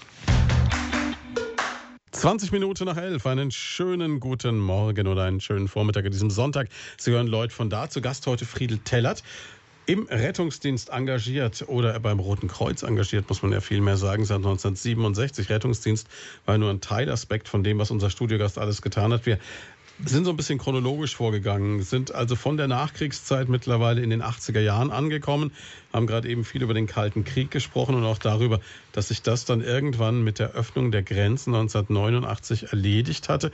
Jetzt machen wir noch einen Sprung zurück ins Jahr 1988. Da gab es in Schweinfurt eine Veranstaltung mit 40.000 Besuchern, die bis heute, wenn man so mit äh, wenn man mal so mittelalten bis älteren Schweinfurtern redet, immer noch Thema ist, nämlich Monsters of Rock. Vielleicht muss man den Jüngeren überhaupt erklären, was das war, Friedel. Ja, das war eine Hard Rock Veranstaltung, mhm. also Hard Metal. Es ist ein besonderes Publikum, wo international, nicht nur bundesweit, sondern international hier angereist ist. Das hat man dann später gesehen bei den Protokollen, mhm. bei den Verletzungen, wo dann aufgenommen worden sind. Und äh, es war an den am Main gelegen, also auch Wassergefahr letzten mhm. Endes an den Mainwiesen zwischen der Uferstraße und dem Main. Und da haben alle großen Bands gespielt, das muss man jetzt mal so als, als ja. Musikfan sagen, ne? das war damals schon eine Nummer. Ne? Alles, was äh, Rang und Namen gehabt hat in diesem Bereich, war mhm. in Schweinfurt. Also das war äh, gut vorbereitet bei der Auswahl von dem, was man anbieten wollte. Wir sind schon gewarnt worden, dass das nicht so einfach zu nehmen ist. Man kann sagen, daran ist eigentlich schon auch die vorhergehende Kreisbereitschaftsleitung, die vor mir war, wo ich also auch Teil davon war, mehr oder weniger ja, hat es da Veränderungen gegeben mit dem Rücktritt des Kreisbereitschaftsleiters und eines der Stellvertreter, sodass dann der Herr Kemmer und ich, wir waren die beiden noch verbliebenen Stellvertreter, wir hatten dann äh, die Sache in der Hand, denn zum Kreisbereitschaftsleiter bin ich erst 1989 offiziell gewählt worden. Und äh, so als kommissarischer Kreisbereitschaftsleiter konnte ich einen Teil übernehmen von dem, was an Vorplanung schon gelaufen war. Aber ich hatte nur einen Vorlauf von etwa vier Wochen. Und, was äh, wenig ist für 40.000 Was bei so einer Großveranstaltung wenig ist. Und äh, ich habe also die Not erkannt und habe mir Hilfe geholt. Einmal Hilfe vor Ort beim Arbeiter-Samariter-Bund, bei den Maltesern, bei den Johannitern, die sofort mit aufgesprungen sind. Ja, ich hatte auch aus Haßfurt Verstärkung. Noch einmal eine ganz dicke Verstärkung war mit erfahrenen Kollegen von Würzburg vom Roten Kreuz. Die hatten nämlich etwa sechs Wochen vorher eine Veranstaltung, die auch außergewöhnlich war, nämlich Michael Jackson war, war in jetzt das Jubiläum, hat sich jetzt erst wieder gejährt, war ein großer Artikel, auch im Tagblatt vor ein paar Tagen erst. Ne? Ja. Kann ich mich noch daran erinnern, als Würzburger war damals äh, auch auf den Mainwiesen bei uns und da waren auch recht viele Leute, aber das Publikum von Michael Jackson unterscheidet sich halt vom Monsters of Rock Publikum ein bisschen. Ja, das äh, war ganz anders, der viel gefährlicher, äh, unser Publikum. Deswegen haben wir alles, was es nur gibt und wo wir beiziehen konnten. Wir waren damals über 400 Einsatzkräfte. Und wir haben also auch noch außerbayerische Unterstützung bekommen. Da war Frank Drescher zum Beispiel, der damals bei den Johannitern in Hessen war. Mhm. Und der hat damals einen Einsatzleitwagen uns zur Verfügung gestellt, wo wir selber nur was Kleines gehabt haben. Ja, und eine Sensation war, wir hatten ein Mobiltelefon. Damals gab es ja keine Handy, mhm. aber das war das erste und einzige Mobiltelefon, wo ich je in meinem Leben gesehen habe in der damaligen Zeit, wo wir dann hatten. Und wir haben dann die entsprechenden Einteilungen gemacht. Das war also einmal Backstage, dass da hinter der Bühne äh, schon eine Auffangstation war, die man sagen, gemischt besetzt war mit mhm. Materialien, egal wo es her war. Am Schluss war, hat jeder sein Material wieder bekommen. Wir hatten dann schon den, den Rettungssteg äh, zum ersten Mal kennengelernt. Das ist also so ein, eine Barriere, die vorne dran ist, vor allen Dingen wenn von hinten gedrückt wird, dass mhm. da nicht Crash-Syndrome entstehen. Und wenn jemand, was häufig passiert ist, wenn die Band gewechselt hat, mhm. dass dann vor allen Dingen äh, Damen, junge Damen ausgeflippt sind, Tetanie provoziert haben und sind dann einfach zusammengebrochen. Die hat man dann nur hochgehoben, die wo drumherum waren, und hat die auf tausend Hände nach vorne schwimmen lassen, so wie ein Baumstamm auf dem Amazonas. Mhm. Dann, wenn die vorne angekommen sind an dem Rettungssteg, dann waren die schwarzen Sheriffs, das Sicherheitspersonal, die haben uns die Personen abgenommen mhm. und wir hatten auf der einen Seite schon in großen Stapeln tragen, Klapptragen, die aufgebaut waren. Und dann sind zwei, da musste man noch unter so Stützeinrichtungen von dem Gestell, wo da war, mhm. unten durch. Die haben wir erst einmal Decken noch rumgepflastert, damit wir uns die Köpfe nicht anhauen. Die haben wir rein hingelegt und die schwarzen Sheriff haben sie uns draufgelegt. Und auf der drüben Seite sind wir raus. Da war dann gleich der erste Arzt. Ein Arzt von 14 Ärzten, die wir mhm. da insgesamt eingeteilt hatten, der die erste Sichtung gemacht hat. ob die Verletzung so ist, gleich mit dem Rettungswagen im Krankenhaus. Es hat immerhin 135 Krankentransporte von dem Gelände zum Krankenhaus tatsächlich gegeben. Hinzu kommen noch andere Transporte, mhm. wo man gesagt hat, also das ist mir so eine Art Ausnüchterungsfall, mhm. Alkoholvergiftung. Die wurden dann mit unseren Katastrophenschutzfahrzeugen der damaligen Zeit, Ford vier Trager, intern praktisch zum Behandlungszentrum gebracht, wo äh, hier auch wieder aus dem K-Potenzial Zelte aufgebaut waren für die Versorgung. Da sind also auch selbst Magenspülungen bei Alkoholintoxikationen vor Ort von den Ärzten vorgenommen worden. Das und das Personal, wo ich damals eingeteilt habe in diesen Aufwachstationen für Alkoholiker, da habe ich lauter große so Mannsbilder reingestellt, mhm. die also schon gleich äh, einen gewissen Eindruck hinterlassen, dass man nicht renitent gegen denen wird. Das ist ja auch ein Riesenproblem, ne? dass, dass die dann teilweise, wenn sie betrunken sind, sind nicht mehr wissen, ja, was sie tun. Ne? Jetzt äh, war es ja auch diese, diese Situation dadurch verschärft, dass äh, Schweinfurt im Vorfeld das Gefühl vermittelt bekommen hat, äh, wenn die Rocker kommen, geht die Welt unter. Das heißt, die Stadt hat sich wirklich verbarrikadiert, wie man es sonst eigentlich nur von Berlin oder von Hamburg kennt, wenn der 1. Mai ist so ungefähr. Ne? Also wie kann man sich das vorstellen? Wie war das Stadtbild Das damals? war tatsächlich so, dass die Wirtschaften gar nicht geöffnet haben. Die haben zugemacht. Man hat äh, versucht, mit lauter Toilettenhäuschen, die innen drinnen gestanden waren, die Besucher, die einmal drinnen waren, dass die nicht mehr raus durften. Mhm. Das heißt, das hat sich natürlich rumgesprochen, sodass die gar nicht erst rein sind aufs Gelände am Freitag, als die alkoholisiert alle angerückt äh, sind. Und haben dann halt in der Stadt ihren Unmut, dass man Hausen äh, keine Wirtschaften hat, keine Versorgung kriegt und äh, dass äh, dann haben viele auch noch Hausen im Freien kampiert. Also einfach, ich wohne ja in der Landwehrstraße mhm. und da ist ein Mittelstreifen, der ist höchstens 1,50 Meter breit. Selbst da drauf waren so Kleinzelte gestanden. Also auf wo Verkehrsinsel wurde gezeltet, ja? Im, Im, Prinzip auf der Verkehrsinsel, also auf dem Trennstreifen. Mhm. Ja. Also das war ein Belager, selbst äh, wie ich dann äh, meinen Dienst angetreten habe, in den frühen Morgenstunden des äh, Samstag, wo die eigentliche Veranstaltung war, um davor zu fahren zur Uferstraße, wo schon viele Leute auch auf der Straße gelaufen sind, da ist ständig mit der Hand auf meinem damals Dienstfahrzeug, das war ein Ford Transit, eigentlich so ein mhm. Mannschaftswagen, ist drauf geklopft worden und also man hat sich schon nicht sicher gefühlt und man ist schon früh blöd angemacht worden, obwohl da eigentlich der Alkohol vielleicht noch am wenigsten war.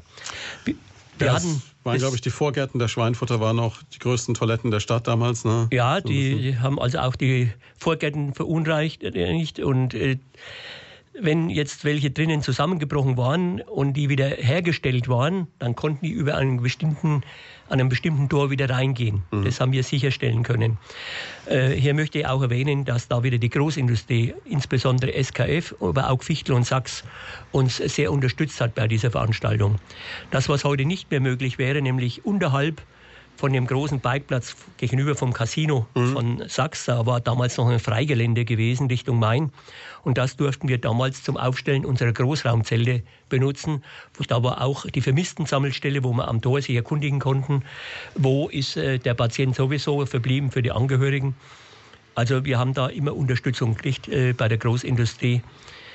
Und äh, was wollte ich sonst noch sagen? Es war viel zu tun. Mhm. Ja, wir hatten 14 Ärzte, über 400 Sanitäter, wir haben über 400 dokumentierte Verseuchungen. Da haben wir auch festgestellt, dass viele vom Ausland waren. Mhm. Und dadurch hat man erst mal gemerkt, wie international ja. das Publikum Das Ganze war eingeteilt, dass wir in zwei Schichten arbeiten, sonst mhm. hätten wir keine 400 gebraucht. Wir haben gedacht, wir machen so um ja, 17 Uhr etwa einen Schichtwechsel, damit es dann bis 23 Uhr weitergeht.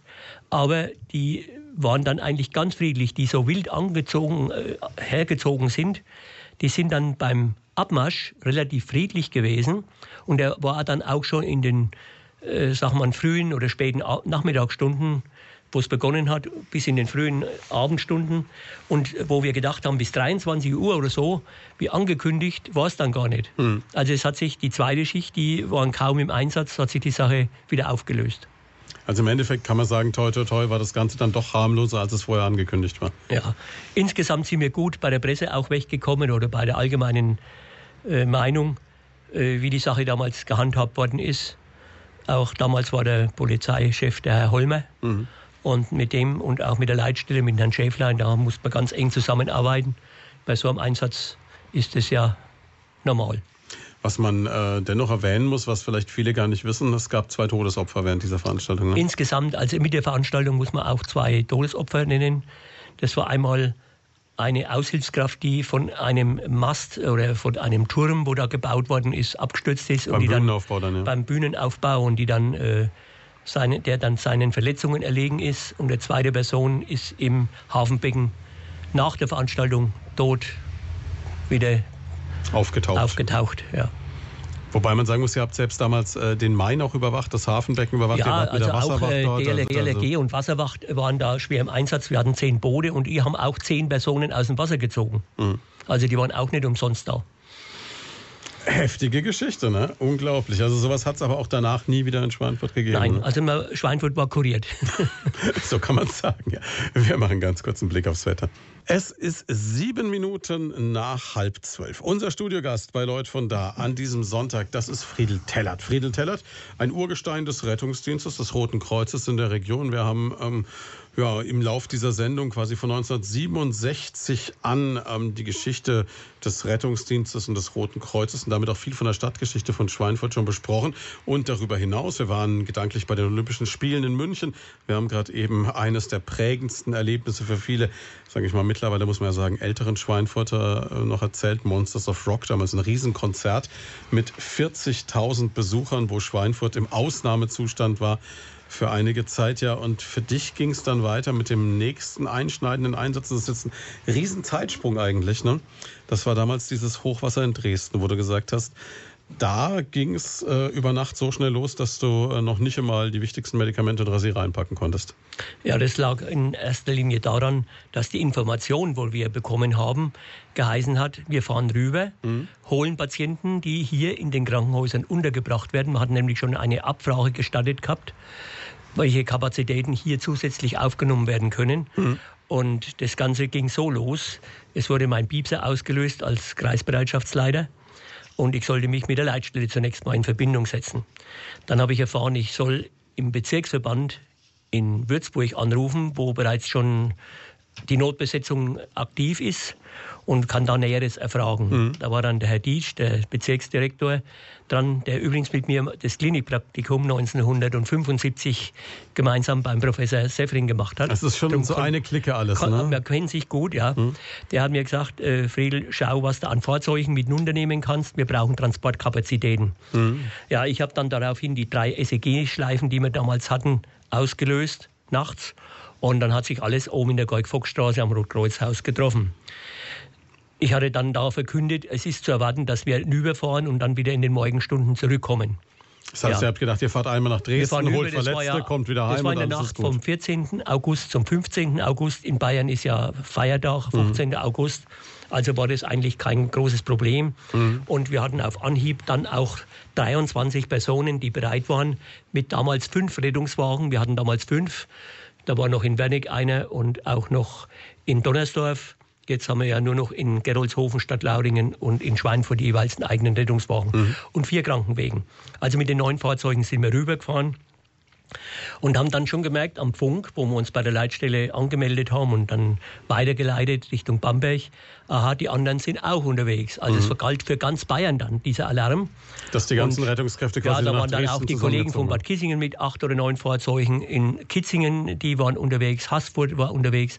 Also die ganzen Kreisverbände haben ungefähr auch so etwa über 20 Leute und an die knapp 10 Fahrzeuge entsandt. Das heißt, muss ich vorstellen, bei uns ist quasi noch so eine Rumpfmannschaft da geblieben, damit wenn hier ja, irgendwas ist, wir durften uns ganz, also die öffentlich-rechtlichen Fahrzeuge waren sowieso, die vorgehalten mhm. werden, waren da und einen einzigen Krankenwagen, den von Wernig, den haben wir noch zurückgelassen. Und alles andere, was irgendwie noch äh, an Kapazitäten frei war, ist Richtung Dresden gefahren. Das ist dann Richtung Dresden gefahren. Das heißt, wir haben uns dann immer von Funk zur nächsten Leitstelle weitergemeldet und in Hof sind wir abgefischt worden sozusagen, alle mhm. miteinander und sind damals dann in die Frankenhalle gekommen, wo damals auch Gottschalk seine großen Sendungen immer hatte. Mhm. Und da sind wir erstmal dann mit dem Frühstück überrascht worden. Und dann hat es geheißen, also bevor ihr nach Sachsen reinfahrt, dann müssen wir alle erst einmal voll danken. Und dann mussten wir uns aufstellen. Ach so, weil da war ja, da war ja alles. Da muss ja nicht, äh, ob die Tankstellen gehen und so mhm. weiter und dann Geld. Ach so, ja, jeder hat auch von den Fahrzeugen, wo wir mitgeschickt haben, haben wir jeden aus, aus dem Stegreif nachts 200 Euro mitgegeben, damit wir danken können.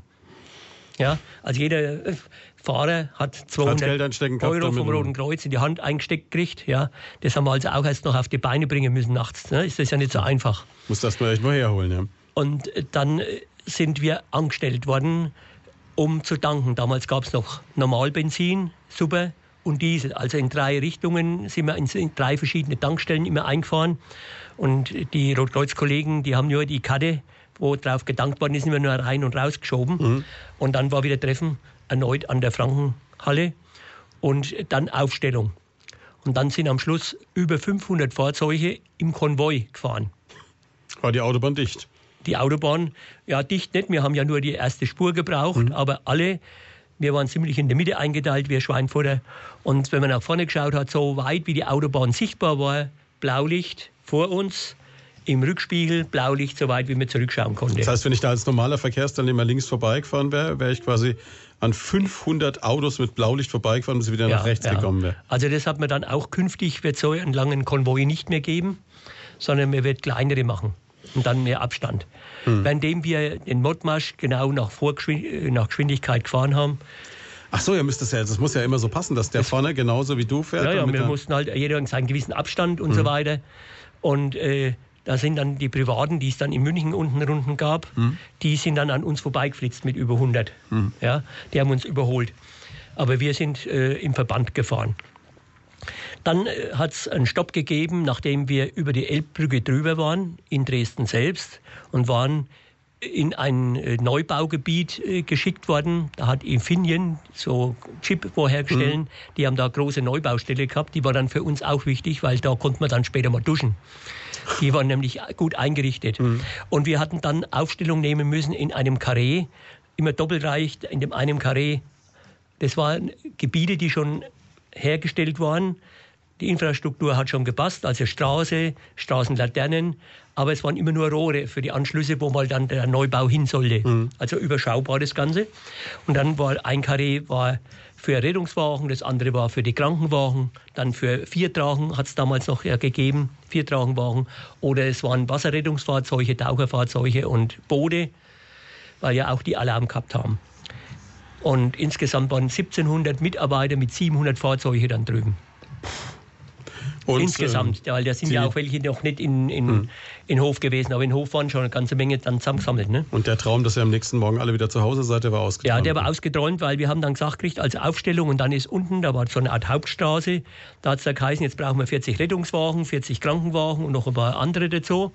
Dann ein Polizeimotorrad und eine Polizeistreife noch und die fahren voraus, die sagen uns einen Weg. Und dann sind wir über die, Mainbrücke, über die Elbbrücke wieder drüber und runter an der Elbe entlang. Da haben wir schon überall gesehen, wo Sandsäcke zum Teil schon hingelegt waren, obwohl noch kein Wasser bis mhm. dort war. Und sind hinaus zu einem Pflegeheim.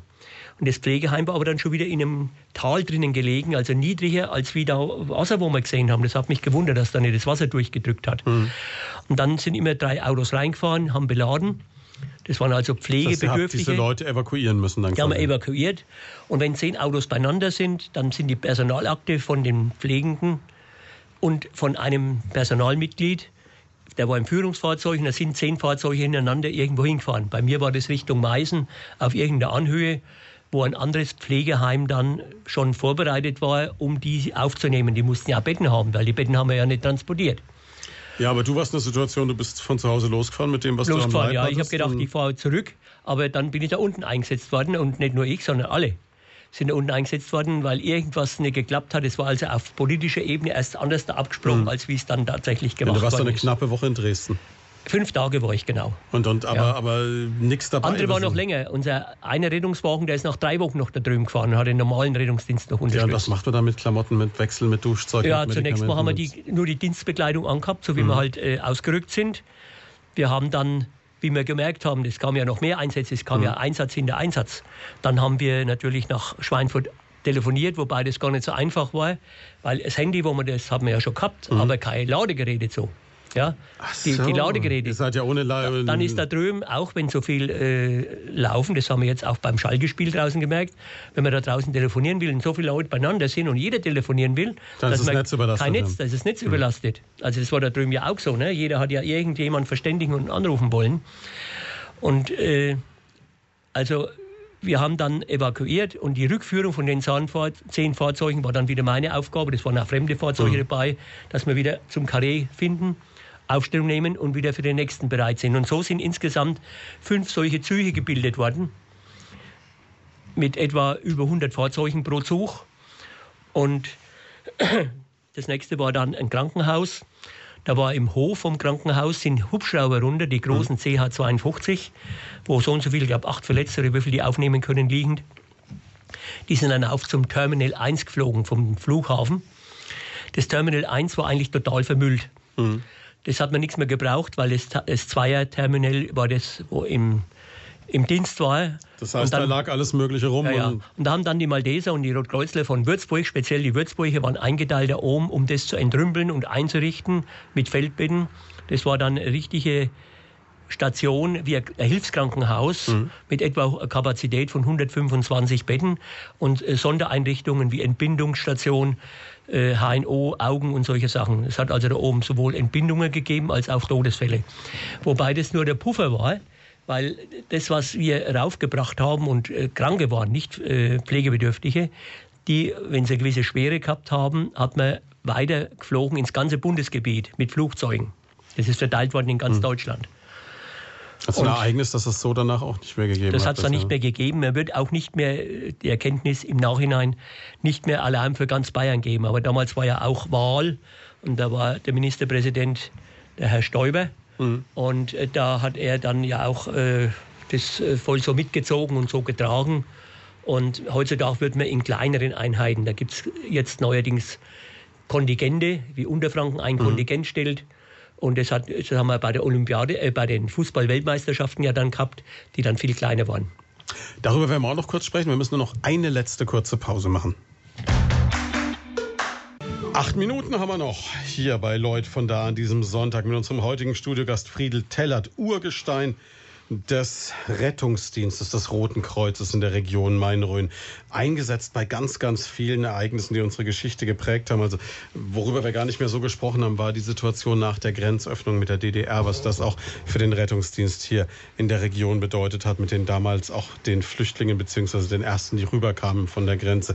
Wir haben gesprochen über Monsters of Rock, wir haben gesprochen über die Olympiade in München 72, gerade eben noch über den Hochwassereinsatz in Dresden und du warst sogar mal bei der Fußball-WM beim Sommermärchen eingesetzt in Nürnberg, ne? Das ist richtig. Also an allen Spieltagen in Nürnberg war ich mit dabei.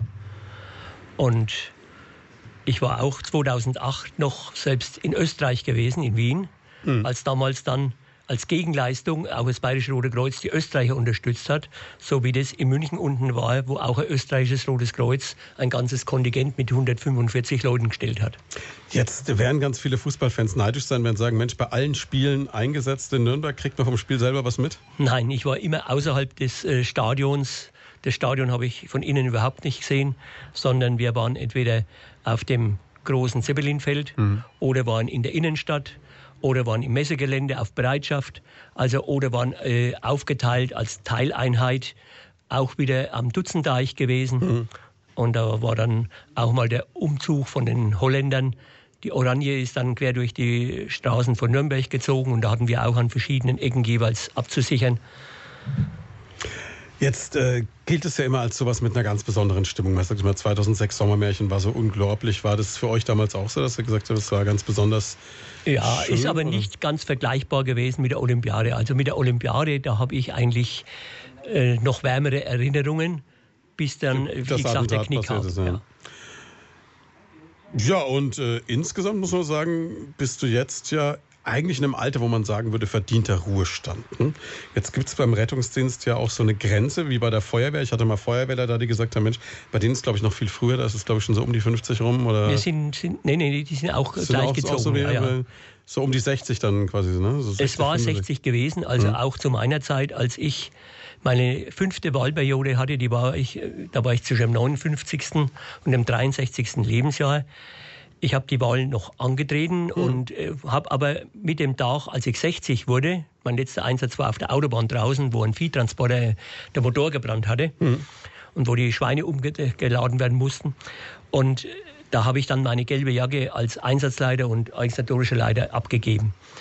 Ich bin dann trotzdem noch bis äh, ich 63 wurde, das war im Jahr 2009, da hatte ich dann noch weiterhin äh, die Funktion Kreisbereitschaftsleiter, aber mhm. ohne dass ich taktischer Führer war bei Evakuierung oder was sonst Großeinsatz so. da. Das durfte ich nicht mehr machen. Mittlerweile hat sich die Grenze auf 63 erhöht.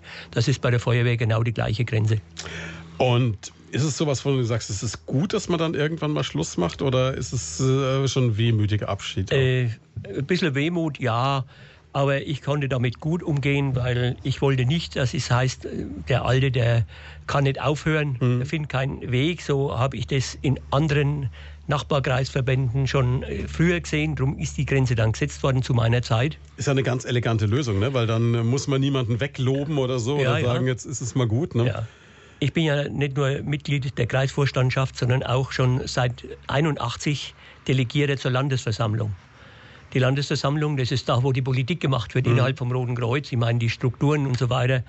Und äh, da war es einmal um eine mal die Verkleinerung der Vorstandschaft, dass es mehr Aktive mit drinnen sind und nicht nur Repräsentanten sind. Die brauchen wir sicherlich auch. Mhm.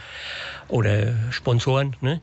Aber äh, das war auch mit der Altersgrenze auch so ein Anliegen damals, wo ich auch voll unterstützt habe. Und dann kann ich ja nicht für mich selber Ausnahmeregelungen machen. Schwierig. Aber ein Leben ohne Rotes Kreuz gibt es für dich trotzdem nicht, oder? Nein, nach wie vor. Ich bin ja noch nach wie vor der Organisator für den Rotkreuz-Flohmarkt auf dem Volksfestplatz alle Jahre. Es wird alle Jahre gut angenommen, immer ausverkauft. Das Wetter ist das Einzige, wo ein Risiko darstellt. Weil ihr eben komplett im Freien seid. Sagst aber, wenn das Wetter gut ist, dann grillt ihr allein 3000 Bratwürste, ne? Ja, 3000 Bratwürste, außer die Kaffeebar und was noch an anderen Sachen. Es gibt ja noch Pizza und Pommes und alles Mögliche, wo wir aber alles in Eigenregie machen. Also außer im Eisstand sind alles andere eigene Kräfte, die hier zuständig sind für die Verköstigung der Besucher. Wie viele Rotkreuzler sind da im Einsatz?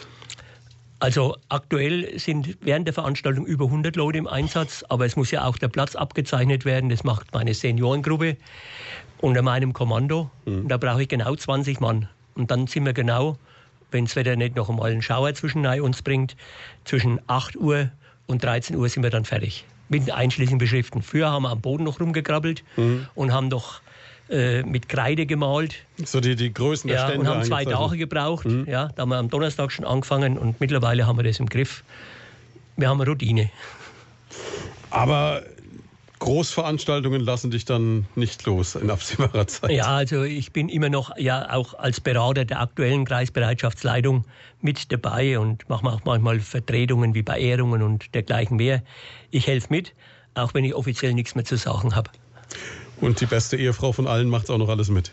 Das ist gut. Also das große Plus, wo ich gehabt habe und wo nicht alle haben, ist eine Frau, die dafür Verständnis hat. Dankeschön, liebe Rosmarie. Und eine ganze Familie, die nachgezogen hat. Sogar die Tochter ist auch noch beim Roten Kreuz. Ne? Ja, eigentlich beide. Nur die andere ist in Kiel, die ist weit weg.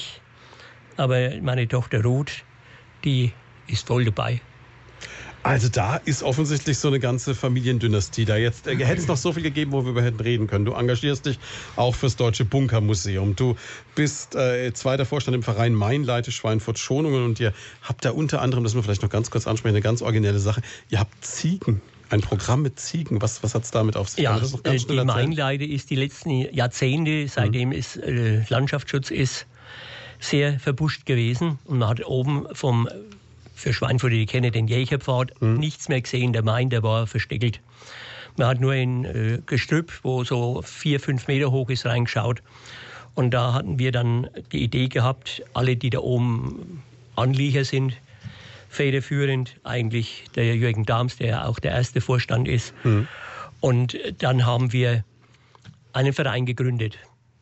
Und äh, das erste Ansinnen war natürlich, dass wir an die Stadt herangetreten sind. Was dürfen wir da oben äh, zum Wohle der Mitbürger, der Wanderer machen, damit die sehen. Und da war es am Anfang recht eng, das Ganze. Aber das hat sich sehr zum Vorteil verändert. Mittlerweile haben wir eine gewisse freie Sicht auf 200 Meter Länge geschaffen, wo eigentlich am Anfang als unmöglich schien.